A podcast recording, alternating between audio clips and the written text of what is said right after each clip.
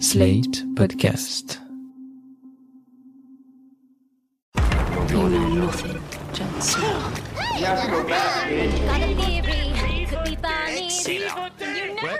C'est pas faux. That's what the money is for. C'est bon, Loulou? Come on, go. The danger. I am the one who knocks. I think that I may be the voice of my generation. Suit up.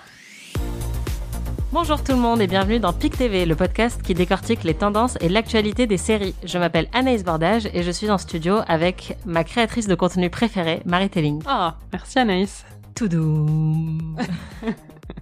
Vous avez reconnu? T'as reconnu Marie? Oui. Plus de 195 millions d'abonnés à travers le monde, un algorithme redoutable, une interface addictive et des séries originales incontournables. Depuis son explosion aux États-Unis, puis son arrivée en France il y a 6 ans, Netflix s'est imposé comme la plateforme de streaming pour tous sériphiles qui se respectent. Mais entre les annulations controversées de certaines œuvres adorées des fans, la diversification de ses contenus et un catalogue parfois très inégal, l'entreprise essuie de plus en plus de critiques. Comment expliquer le succès impressionnant de la plateforme? Netflix est-il toujours le paradis des séries sériphiles On vous dit tout dans cet épisode.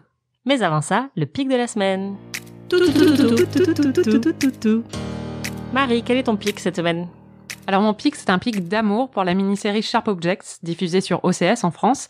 On en a déjà parlé dans le podcast, mais je l'ai revue récemment avec ma mère, et c'est vraiment une de mes séries préférées de ces dernières années. C'est l'histoire d'une journaliste un peu paumée qui revient dans sa ville natale pour couvrir les meurtres de deux adolescentes.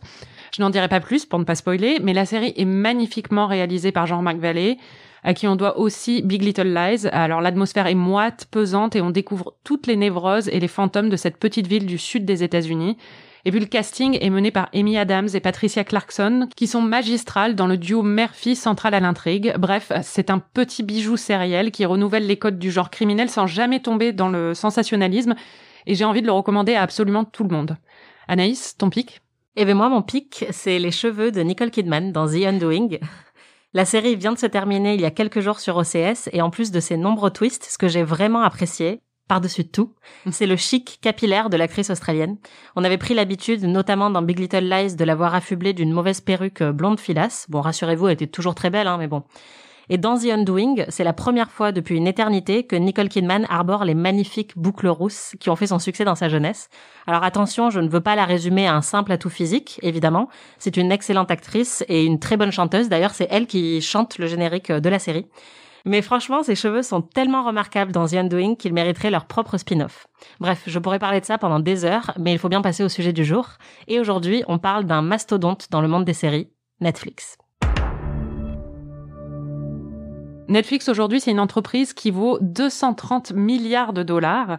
Mais c'est vrai qu'à la base, c'était un service de location en ligne de DVD qui a été fondé dans la Silicon Valley en 1997.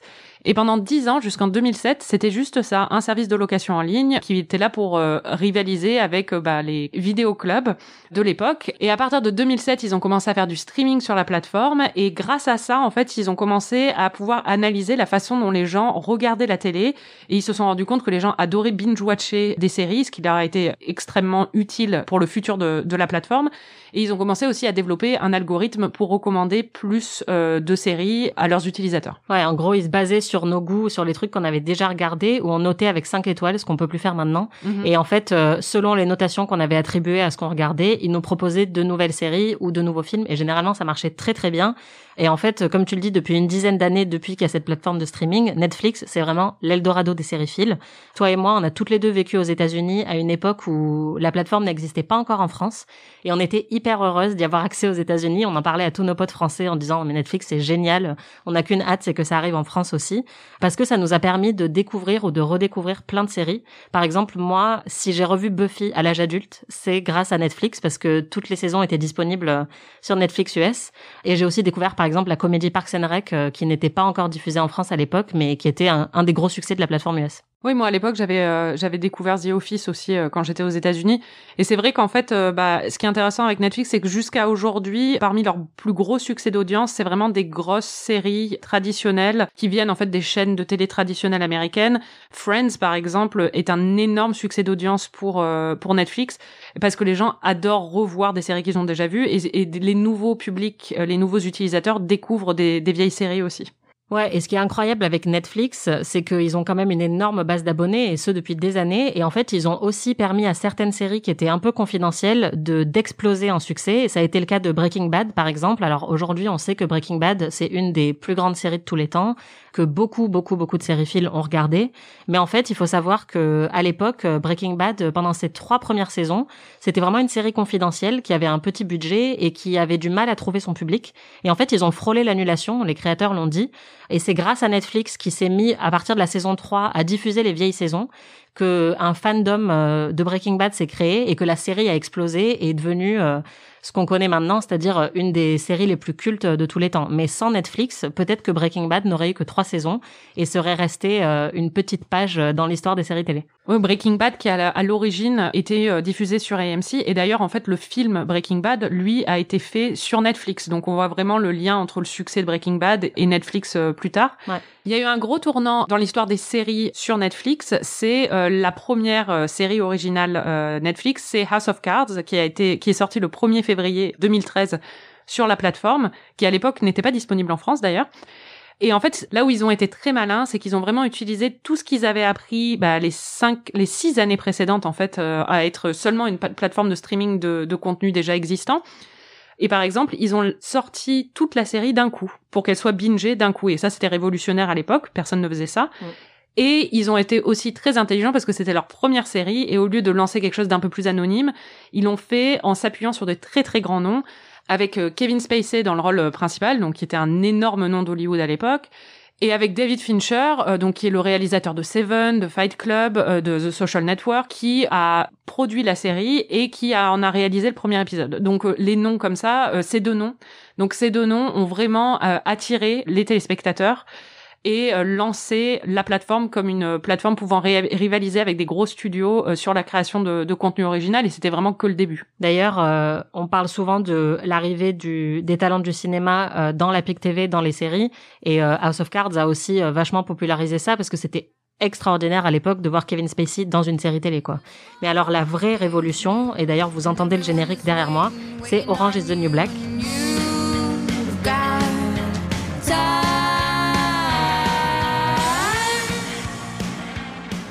Qui est une série créée par Jenji Kohan. Et en fait, euh, Jenji Kohan, c'est la créatrice de Weeds. Et elle arrivait un peu du mal à l'époque à faire décoller des nouveaux projets euh, avec les chaînes traditionnelles. Et c'est pour ça qu'elle s'est tournée vers Netflix qui lui a laissé sa chance. Et donc, vous le savez sans doute, Orange is the New Black, ça suit plusieurs euh, détenus d'une prison de sécurité minimale aux États-Unis. Et ce qui était absolument révolutionnaire à l'époque, c'est que dans le casting, c'est une énorme majorité de femmes qui ont toutes des âges différents, qui ont toutes des origines différentes, qui parlent parfois pas la même langue, qui ont pas les mêmes orientations sexuelles. Il y a beaucoup de personnages queer, il y a beaucoup de personnages racisés, et comme elles sont en prison, bah en fait elles sont très peu maquillées et elles sont toutes habillées pareil. Donc en fait elles elles n'étaient pas du tout objectifiées ou glamourisées comme on le voyait à l'époque euh, dans les séries. Et ça a lancé un, un énorme mouvement pour Netflix qui, en voyant ce succès, s'est dit qu'il fallait vraiment miser sur la diversité et les voix minoritaires. C'est vraiment devenu une des marques de fabrique des séries Netflix.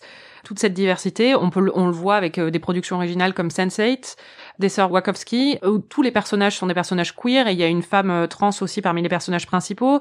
Il y a eu Grace and Frankie, qui est une sitcom euh, qui est autour de deux femmes âgées, jouées par Jane Fonda et Lily Tomlin. Il y a One Day at a Time, qui était une sitcom qui tournait autour d'une d'une famille latina aux, aux États-Unis. Dear White People qui s'intéressait aux questions de tension raciale euh, sur sur les campus américains, Glow qui rassemble carrément tout un casting de femmes euh, d'origine complètement différente qui jouent une équipe de catcheuses.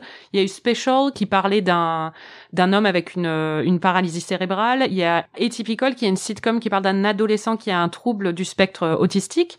Donc vraiment, ils ont énormément de séries. Là, j'en ai cité que quelques-unes, mais énormément de séries qui mettent l'accent sur la diversité. Ouais, et d'ailleurs même les Marvel euh, ont une dimension woke. En tout cas, les séries Marvel produites par Netflix. Alors maintenant, ils ont arrêté d'en produire, mais il y a quand même eu Jessica Jones, qui avait une héroïne féministe, qui était une survivante de viol et qui devait gérer son trauma et qui était alcoolique. Il y avait Luke Cage, euh, qui est un héros noir. Il y avait Daredevil, qui est malvoyant. Donc en fait, même dans les séries Marvel, et on sait que Marvel, euh, bon, au cinéma par exemple, c'est pas particulièrement euh, varié niveau personnage. Bah, il y avait une dimension de justice sociale. Et au-delà des contenus, il y a aussi eu une ambition et des prises de risques aussi sur les formats. Hein. Oui, puisque par exemple, tu mentionnais Sense8. Les sœurs Wachowski, Sense8, c'était à l'époque euh, une des séries les plus chères de tous les temps. Ils sont allés aux quatre coins du monde pour tourner. Et d'ailleurs, c'est pour ça que la série a coulé, parce que ça coûtait même trop cher à Netflix. Ça paraît fou aujourd'hui. Euh, Il y avait Baz Luhrmann qui a lancé euh, The Get Down, qui était un projet euh, totalement farfelu de comédie musicale.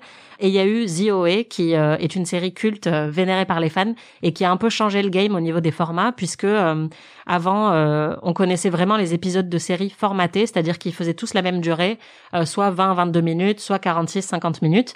Et dans OA, le premier épisode fait à peu près 1h30. Ensuite, il y a un épisode qui fait une demi-heure. Ensuite, il y a un épisode qui fait 50 minutes. Ils ont vraiment fait ce qu'ils voulaient. Et ça, c'était totalement inédit à l'époque. Et maintenant, c'est devenu aussi un peu une marque de fabrique de Netflix qui dit, vous faites ce que vous voulez avec la durée. On n'a pas besoin d'être aussi strict que les chaînes traditionnelles. Dans la stratégie de développement de contenu de Netflix, euh, il y a aussi un gros accent qui est mis sur les séries internationales et ça c'est vraiment très très intelligent au niveau de leur stratégie parce que ça leur permet de s'imposer dans un marché et de devenir en fait natif du marché local. Hein. Par exemple en Espagne avec des séries comme La Casa des Papel ou Élité ou euh, en Allemagne avec Dark.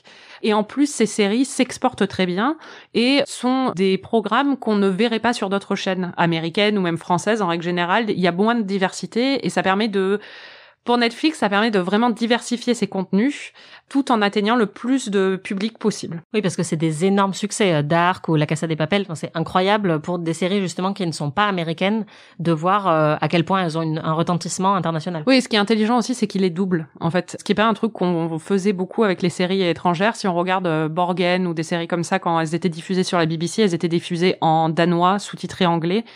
Là, euh, les gens ont l'option de regarder des séries doublées, ce qui est très courant en France, mais beaucoup beaucoup moins dans les pays anglo-saxons. Et euh, ils ont aussi un autre truc qui est très intelligent qu'ils font, c'est qu'ils reprennent des gros succès d'audience dans des pays euh, étrangers et ils se les réapproprient en disant que c'est des Netflix originals dans d'autres pays. Donc par exemple euh, The Great British Bake Off, qui est une énorme, un énorme succès de télé-réalité euh, anglais. C'est le meilleur pâtissier en France. hein. Ils l'ont importé aux États-Unis, ils l'ont rappelé, c'est la même série, hein, c'est les mêmes épisodes, mais ils disent euh, The Great British Baking Show et ils disent que c'est original Netflix, alors que pas du tout, c'est produit par euh, Channel 4. Mais ils font ça avec beaucoup de shows comme ça, comme Terrace House aussi, une série de télé-réalité euh, japonaise, et ça c'est très intelligent. Oui, parce que Terrace House, euh, sans Netflix, on en aurait sans doute jamais entendu parler, quoi. Ouais, bah surtout en dehors du Japon. Au Japon, c'était un énorme succès, mais euh, en dehors du Japon, on n'en aurait jamais entendu parler. Après, côté série internationale, euh, nous, on le sait, euh, en France, la qualité n'est pas toujours là. Mm. C'est devenu assez notoire que les productions Netflix françaises sont assez abominables. Marseille, c'est une blague récurrente, en fait, à quel point c'est mauvais. On aime bien se moquer de la série Marseille. Marianne, qui était leur série d'horreur, euh, ça n'a pas fonctionné et honnêtement, c'est pas très bien non plus. Il y a aussi Planqueur et Révolution qui vient de sortir, qu'on n'a pas aimé non plus. Niveau production originale internationale, côté français, ils ont encore du boulot à faire. Ces dernières années, il y a clairement un tournant, peut-être même un changement de stratégie de la part de Netflix qui ne fait pas l'unanimité.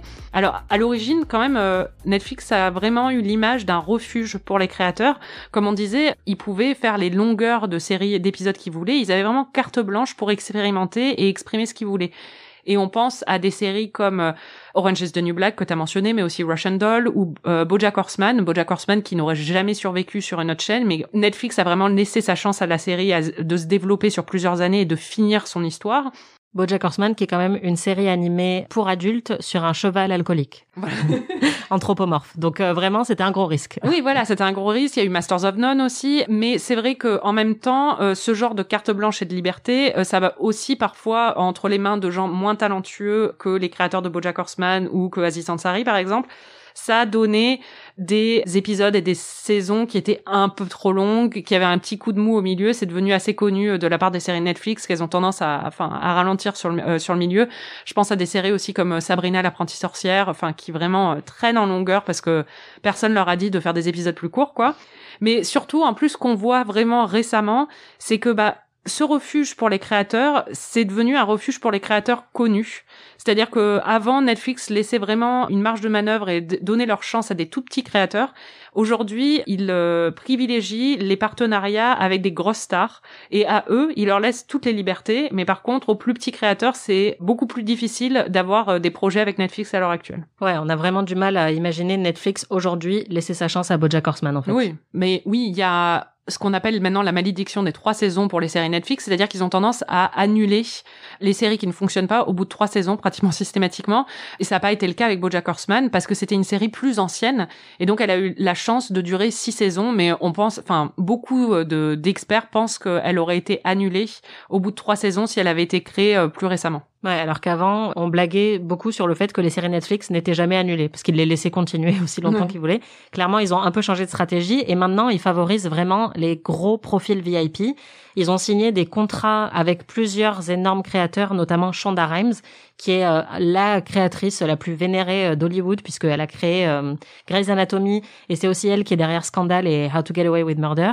Et donc maintenant, en fait, euh, elle va sortir de nouvelles séries sur Netflix.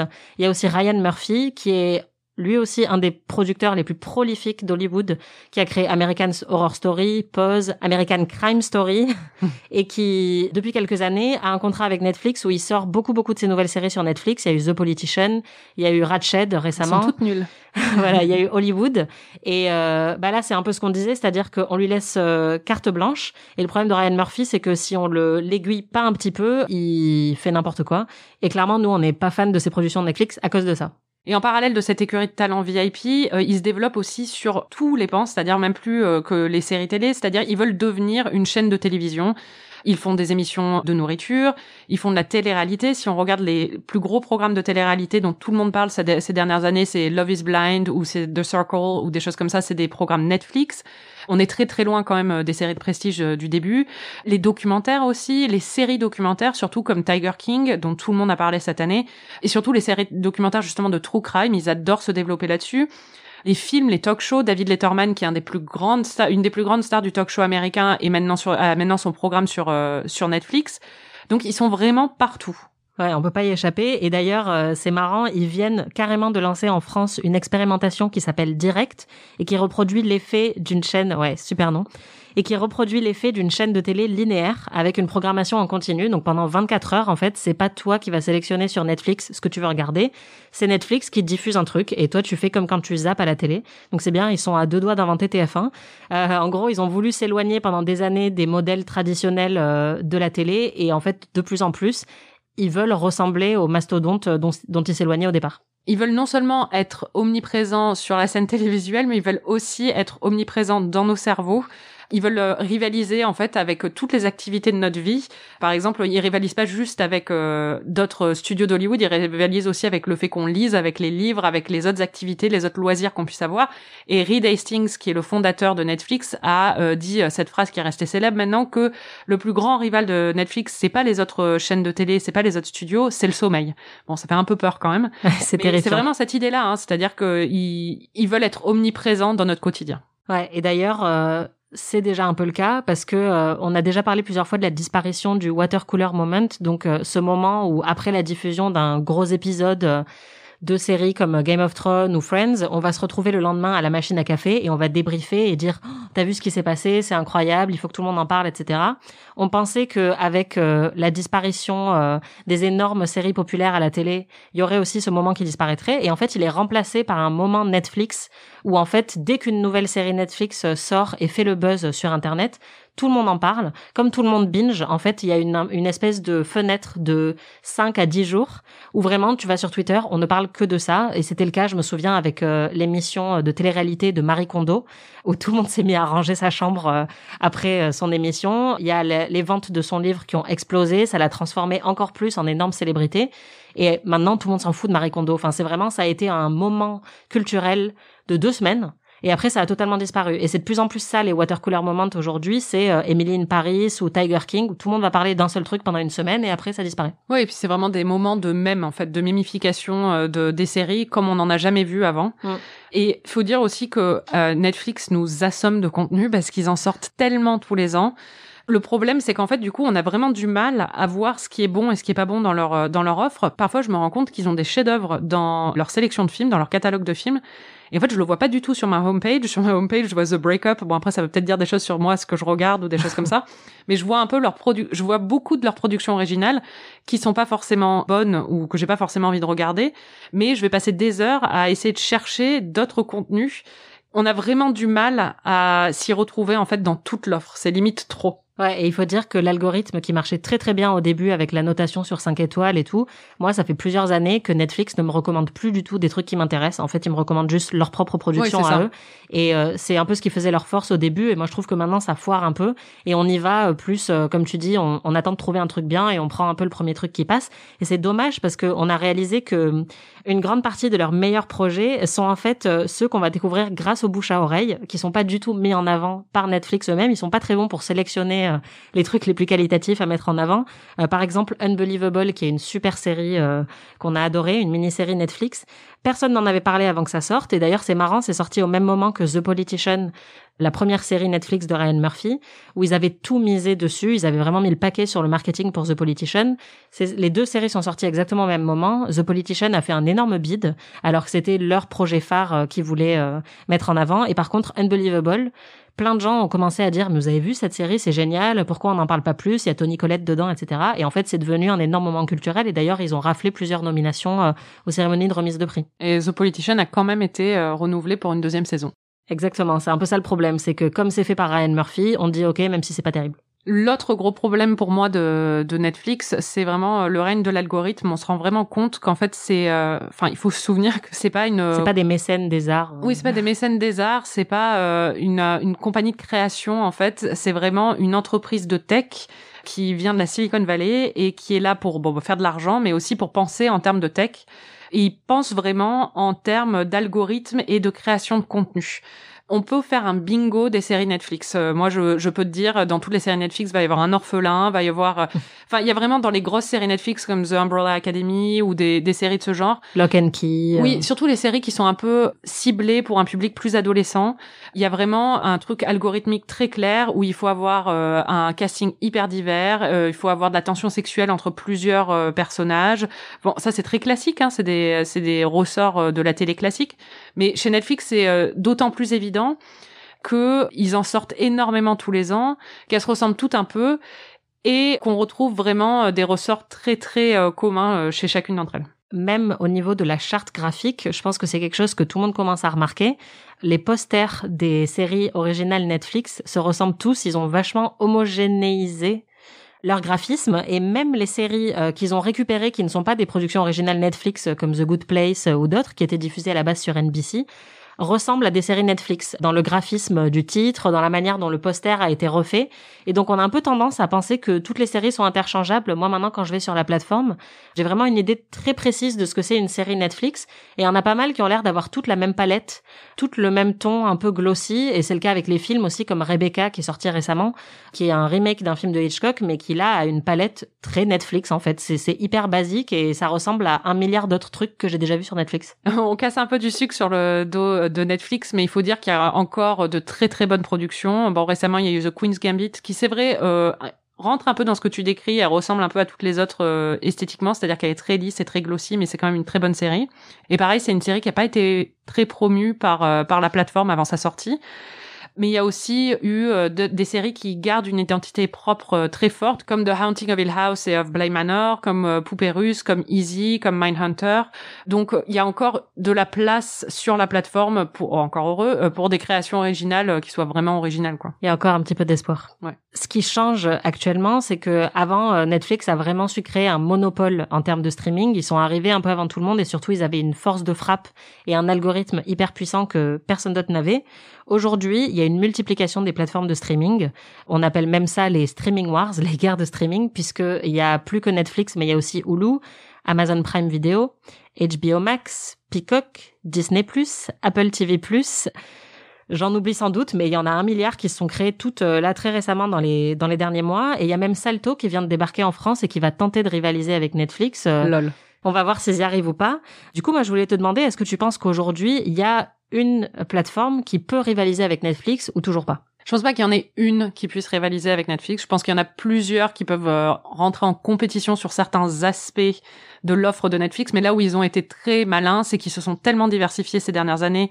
Ils sont tellement internationales. La plupart de- des plateformes que tu viens de citer, elles sont euh, souvent régionalisées. C'est-à-dire que Peacock ou HBO Max euh, ne sont qu'aux États-Unis ou dans quelques autres pays. Ils sont pas encore disponibles en France, par exemple. Ouais. Salto est juste en France. Et puis au niveau de, du catalogue euh, et de la production d'œuvres originales, on n'est quand même pas au même niveau. Même au niveau de l'interface, en fait, et de l'algorithme. Moi, quand j'utilise Netflix, c'est beaucoup, beaucoup plus intuitif que quand j'utilise Hulu, qui pourtant est là depuis des années, que quand j'utilise Amazon Prime, enfin, leur plateforme, quand j'utilise Apple TV+, mais c'est nul, leur plateforme est horrible. Ouais, c'est l'enfer. Il y a Disney+, il y a plein de problèmes. Donc, même au niveau de, de l'aspect pratique de l'utilisateur, ils sont à des années-lumière. Je pense qu'on pensait qu'ils allaient euh, reculer de plus en plus face à la compétition, mais là on l'a vu entre janvier et juin de cette année, ils ont gagné 28 millions de nouveaux euh, abonnés. C'est deux fois plus qu'à la même période en 2019. Bon, c'est l'effet de la pandémie, mais ce que ça nous dit aussi, c'est qu'en pleine pandémie, ben, les gens se tournent vers Netflix. Ils se tournent pas forcément vers d'autres plateformes de streaming. Et ça montre vraiment la prévalence euh, de la plateforme à l'heure actuelle. Et je pense que ça va durer quand même parce qu'ils sont, ils sont quand même très malins dans leur, euh, dans leur façon de se développer. Ouais, moi je pense qu'en termes de plateforme, euh, évidemment, ça peut pas forcément rivaliser parce que c'est une plateforme française. Mais plus le temps passe, plus j'adore OCS. Avant Netflix, c'était vraiment ma référence pour aller regarder des séries.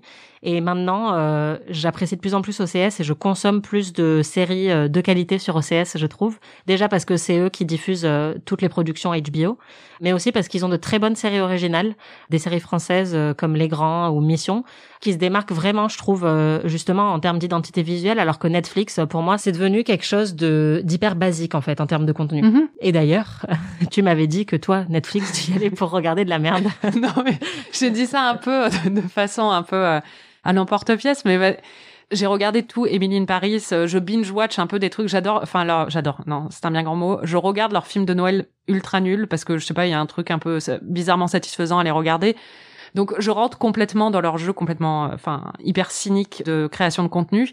Après, c'est vrai qu'en tant que consommatrice de séries télé et amatrice de séries télé, euh, c'est pas la plateforme vers laquelle je me tourne. C'est vraiment, enfin moi, ce qui m'enthousiasme aujourd'hui, c'est Peacock, c'est euh, HBO Max, c'est OCS en France, euh, c'est euh, Hulu, ils créent des très bonnes séries. oui, aussi. Hulu, la BBC aussi. Enfin, moi, c'est vers ces plateformes-là que je me tourne pour trouver du bon, des bonnes séries. C'est pas vers euh, Netflix, mais je regarde quand même beaucoup Netflix parce que parce qu'ils ont Friends. parce qu'ils sont incontournables. Je terminerai sur euh, l'expérience de ma mère qui a regardé Emily in Paris, qui au bout du deuxième épisode m'a dit c'est vraiment nul, mais qui a quand même tout regardé parce que, comme elle m'a dit, maintenant que j'ai commencé, bah autant finir. Voilà, et je pense que c'est ce que tous les consommateurs de Netflix font, et c'est pour ça qu'Emily in Paris a été renouvelée pour une saison 2. Mais même leur façon de bâtir la plateforme avec euh, le visionnage automatique du prochain euh, épisode, ça rentre exactement là-dedans. Ils le savent. C'est comme ça qu'ils, enfin, ils sont très très malins dans la façon dont ils ont aussi bâti leur interface, quoi. Ils nous gavent de séries. Exactement. C'était PIC TV, merci Marie. Merci Anaïs. Et merci à vous, chères auditrices, chers auditeurs, de nous avoir écoutés. Vous pouvez retrouver tous nos épisodes sur slate.fr ou sur votre appli de podcast préféré. On se retrouve dans 15 jours. En attendant, si vous avez aimé ce podcast, n'hésitez pas à nous mettre 5 étoiles et à déclarer votre flamme pour PIC TV sur les réseaux sociaux. À plus!